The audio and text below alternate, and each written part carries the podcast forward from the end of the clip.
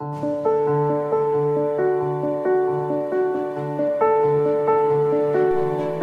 Santo Evangelio según San Juan.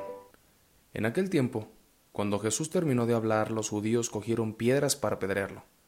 Jesús les dijo, He realizado ante ustedes muchas obras buenas de parte del Padre. ¿Por cuál de ellas me quieren apedrear? Le contestaron los judíos, No te queremos apedrear por ninguna obra buena, sino por blasfemo, porque tú, no siendo más que un hombre, pretendes ser Dios. Jesús le replicó, No está escrito en su ley, yo les he dicho ustedes son dioses. Ahora bien, si ahí se llama a dioses a quienes fue dirigida la palabra de Dios, y la escritura no puede equivocarse, ¿cómo es que a mí, a quien el Padre consagró y envió al mundo, me llaman blasfemo porque he dicho soy hijo de Dios?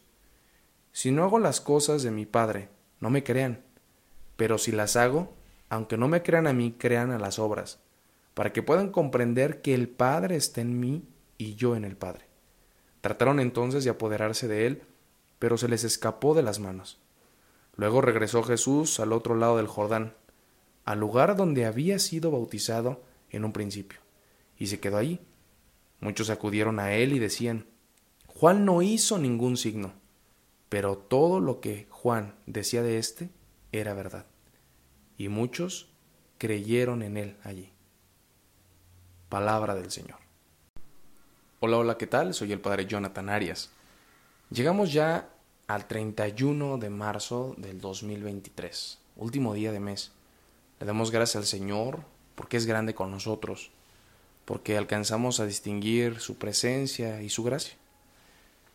Hoy analizamos y nos damos cuenta a través de este Evangelio que hay cosas que no siempre entendemos. Y no todo lo tenemos que entender. Existe la tentación muy fuerte de pensar que todo tiene que pasar por nuestras mentes, por nuestros corazones, y tenemos a veces como esa tentación de querer organizar todo, de querer administrar todo o opinar de todo. Si bien parece que hoy en día existe gran, gran tentación para que sobre cualquier tema opinemos, no significa que está mal opinar. Sin embargo, a veces carecemos de algún argumento sólido, de algún referente pues más válido, y entonces hacemos de nuestra opinión una ley, un argumento, o hacemos incluso de nuestra opinión un motivo para descalificar a los demás. A Jesús le pasa eso.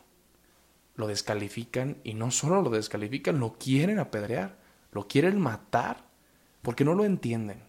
Se creen tan dueños y tan sabios de la ley y de la escritura que piensan que solamente su interpretación es válida.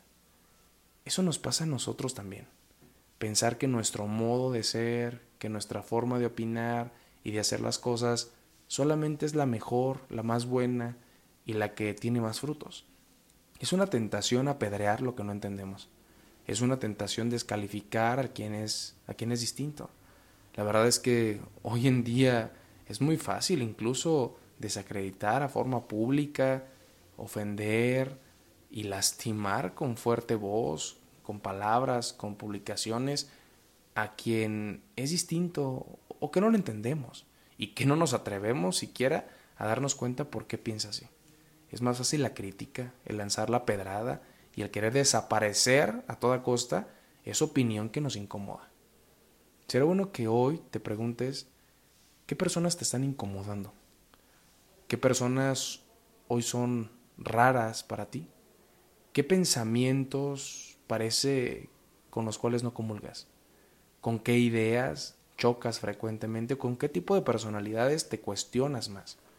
Digo, para que la tentación y la respuesta no sea desacreditar, ofender, rumorar, sino atrevernos a cuestionarnos, atrever a, a, darnos cuenta que hay otras formas de pensar y que eso nos hace mucho bien, que la diferencia no es una amenaza, sino es una riqueza.